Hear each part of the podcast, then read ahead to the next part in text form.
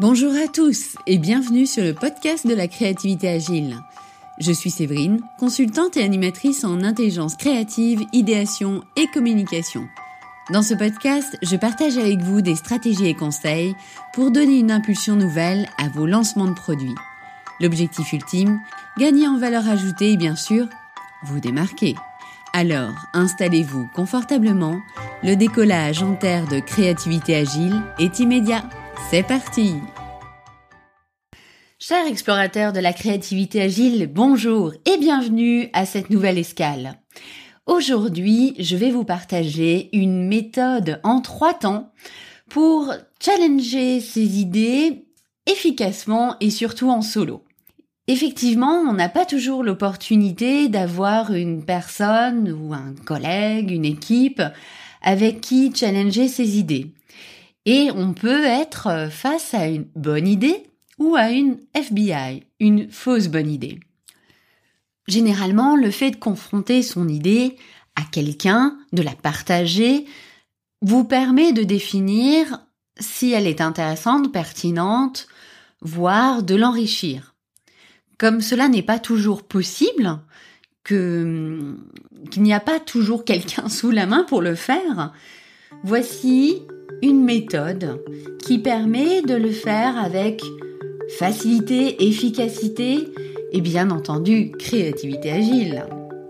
Et comme je pense toujours aux curieux et impatients, comme j'en fais partie, voici les trois temps forts de cette méthode que je vais vous détailler. Alors évidemment, qui dit méthode dit technique avec euh, acronyme et euh, nom bizarre. Cela dit, euh, si vous allez un petit peu plus loin dans le podcast, vous aurez l'explication de ces acronymes. Alors c'est parti, le temps 1 de cette méthode, explorer l'idée avec le CQQ occupé mind map. Ah oui, je vous avais prévenu. Hein. Temps 2, prendre de la hauteur avec un PMI. Et enfin, temps 3, booster l'idée avec des mots ressorts. Grosso modo, vous pouvez compter, allez, je dirais 45 minutes, on est bien large, pour pouvoir challenger une idée assez facilement, en étant en solo, évidemment. Si vous êtes à plusieurs, ces techniques-là sont également possibles. Prendront un petit peu plus de temps puisque euh, bah, vous êtes plusieurs, plusieurs voix, plusieurs échanges. Allez, rentrons dans le détail. Avec le premier temps. Imaginons que vous avez une idée une idée, on, va partir d'un exemple fictif. Euh, vous pensez à créer un concours photo destiné à l'interne à l'occasion des 100 ans de l'entreprise dans laquelle vous travaillez. Les photos sélectionnées seront exposées en grand format dans le showroom de l'entreprise. Voici l'idée de départ. Ça, ça va être votre terrain de jeu. Vous avez eu cette idée et vous vous dites, hmm, Ok, est-ce que c'est une bonne idée ou une FBI Alors, allons l'explorer. Dans un premier temps, le temps 1, vous allez explorer cette idée avec le CQQ, c'est occupé mind map. Qu'est-ce que c'est donc ça? Le CQQ, c'est occupé, c'est dans un premier temps une méthode, c'est un acronyme qui rappelle des questions fondamentales que vous avez à vous poser face à toute situation. Combien, qui, quand, comment, où, quoi, pourquoi. C'est cet ensemble de questions permet généralement de balayer une situation. Moi, personnellement, je l'utilise aussi beaucoup pour poser une problématique et également pour préparer des interviews. C'est euh, vraiment la base. Ça vous permet de, balayer euh, ce qui doit être exploré. Pour une idée, ce que je trouve intéressant, c'est de le coupler avec un mind map. Alors, un mind map ou carte mentale en bon français, c'est une technique qui a été inventée par Tony Buzan. Euh, peut-être que vous l'avez, euh, peut-être que vous en avez déjà vu. En fait, c'est au centre d'une feuille, vous posez un sujet, votre sujet clé qui finalement sera le concours photo. Autour de ce cœur, vous allez faire partir des flèches, des flèches que vous allez appeler avec les différents acronymes CQQ c'est occupé. Vous allez avoir une flèche. Combien Une flèche qui Une flèche quand Une flèche comment Où Quoi Pourquoi Grâce à un mind map, vous allez explorer l'ensemble des questions et vous allez aller encore plus loin. C'est-à-dire que vous allez vous dire, OK, qui Qui fera partie du jury? Qui pourra participer au concours? Qui organisera l'événement? Vous allez poser l'ensemble des questions dont l'impulsion viendra du CQQC occupé pour pouvoir justement y répondre. Avec un mind map, l'avantage c'est que c'est extrêmement visuel. Vous sollicitez vos deux cerveaux, le cerveau gauche et le cerveau droit sont sollicités et vous permettent de bien réfléchir. Ça vous permet d'avoir une vision à 360 degrés. Alors évidemment, à l'audio, peut-être que c'est pas évident évident de se projeter dans un mind map. Pour le coup, pas de panique sur le blog créativitéagile.com. Vous trouverez l'article ainsi qu'un exemple de mind map. Et si vous voulez creuser du côté du mind map, vous avez un outil Xmind. C'est un outil en ligne simple et hyper facile à utiliser et vous pourrez commencer à vous familiariser avec, avec cet outil. Le mind map est hyper précieux. Il peut se faire en digital, donc avec comme exemple Xmind, ou à l'écrit, une feuille de papier, un stylo, vous posez les choses. C'est un très bon outil pour prendre des notes, pour poser un plan d'action, analyser une situation. On peut l'utiliser pour plein de choses. Je vous mettrai en référence du podcast des liens utiles autour du mind map. Donc, si on en revient à notre exemple, grâce à ce mélange de CQQ, occupé et mind map, vous allez avoir une vision claire de la situation, de votre idée, de ce que vous pourriez en faire. Aussi, on va passer au temps de prendre de la hauteur. Et pour prendre de la hauteur, le PMI est un outil magique, rapide, efficace, sans prise de tête. Pour moi, c'est une pépite. C'est une technique qui a été inventée par Édouard de Bono. Édouard de Bono est un des pontes en, en créativité. Et c'est très simple en fait. Il propose de, de sortir du j'aime, j'aime pas.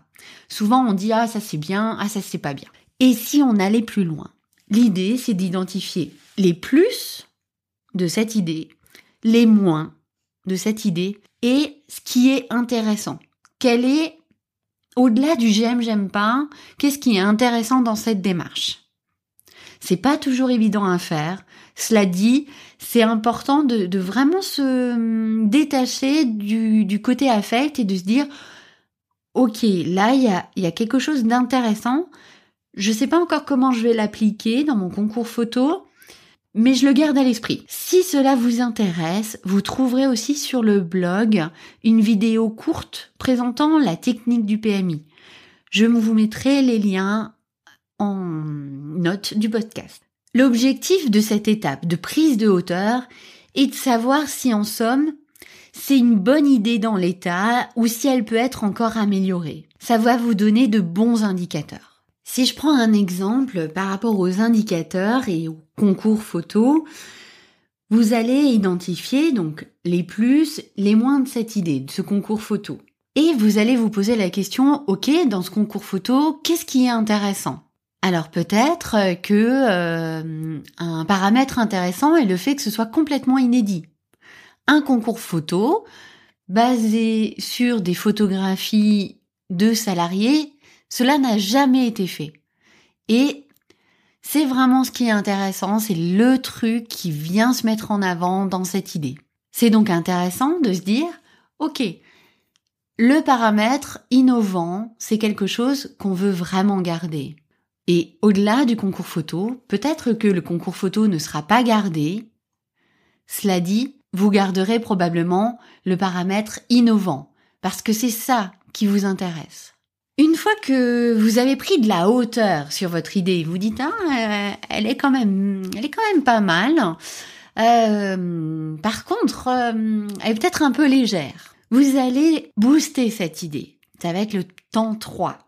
Comment booster une idée? Une idée se booste généralement en mode ping-pong créatif avec une personne qui justement, va vous relancer l'idée, va l'affiner, la questionner, etc.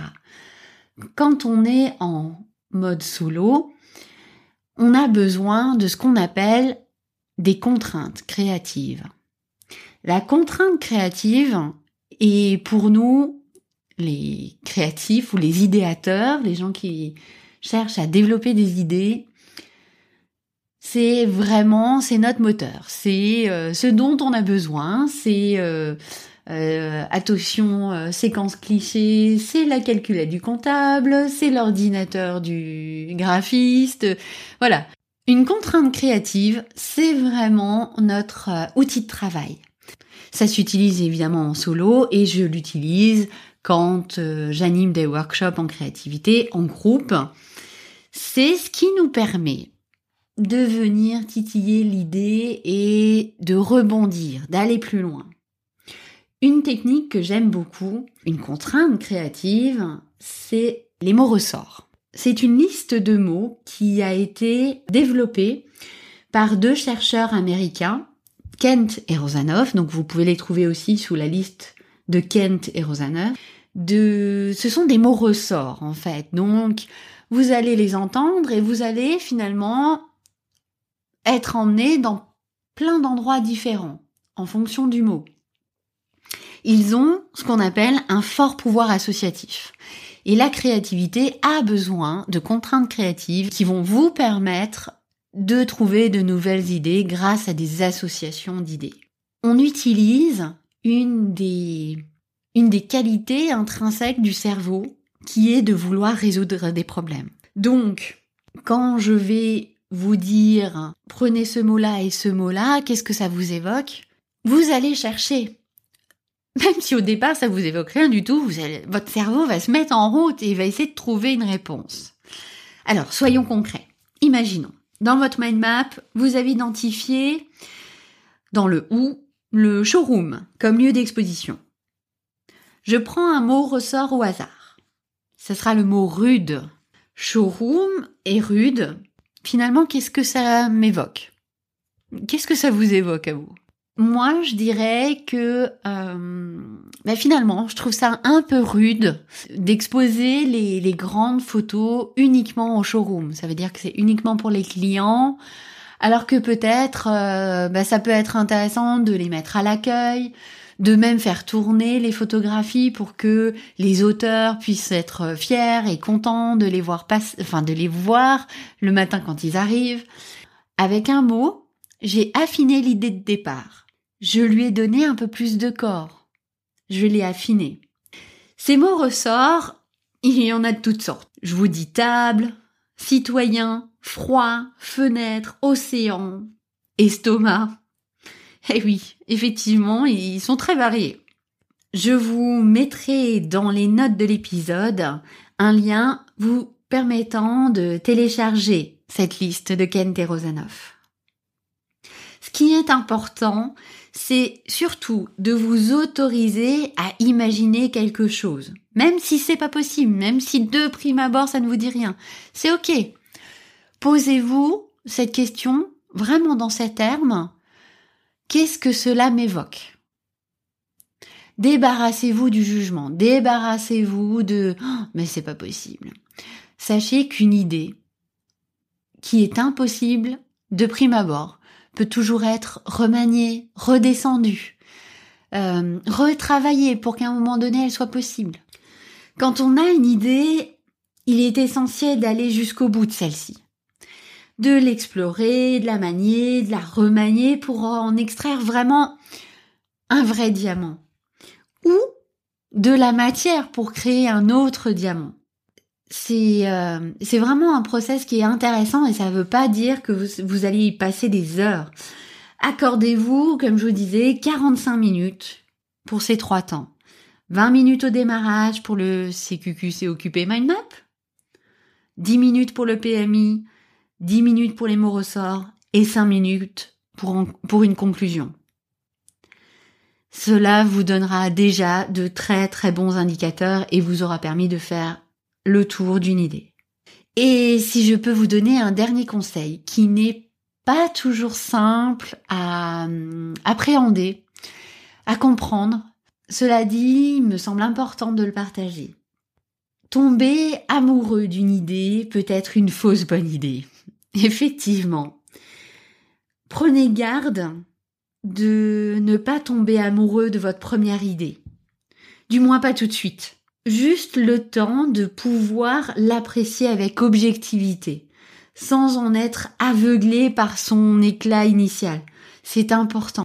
Pourquoi c'est important? Parce que si on reste amoureux d'une idée initiale, qu'on n'arrive pas à en bouger, peut-être qu'à un moment donné, vous allez en voir les limites, et vous allez vous obstiner dans une idée qui n'est pas la bonne et qui ne conviendra pas au final. Vous pouvez toujours remanier une matière d'idées. Rien n'est perdu. Avec un PMI, vous ressortez les éléments intéressants et vous vous êtes déjà imprégné d'une idée originale. Donc, n'hésitez pas à vous autoriser un temps où vous n'êtes pas amoureux, puis à la fin, vous pourrez en être amoureux pour bien la défendre. Faire émerger les idées, les développer, les challenger, c'est mon quotidien. Alors si vous avez des questions, des interrogations, ou une volonté d'aller plus loin hein, sur le sujet, n'hésitez pas à m'en faire part. You're welcome. Et en attendant, expérimentez ces trois étapes. Je les rappelle. Le CQQ, c'est occupé mind map nous permet de mettre en, on va dire, de mettre à plat une situation.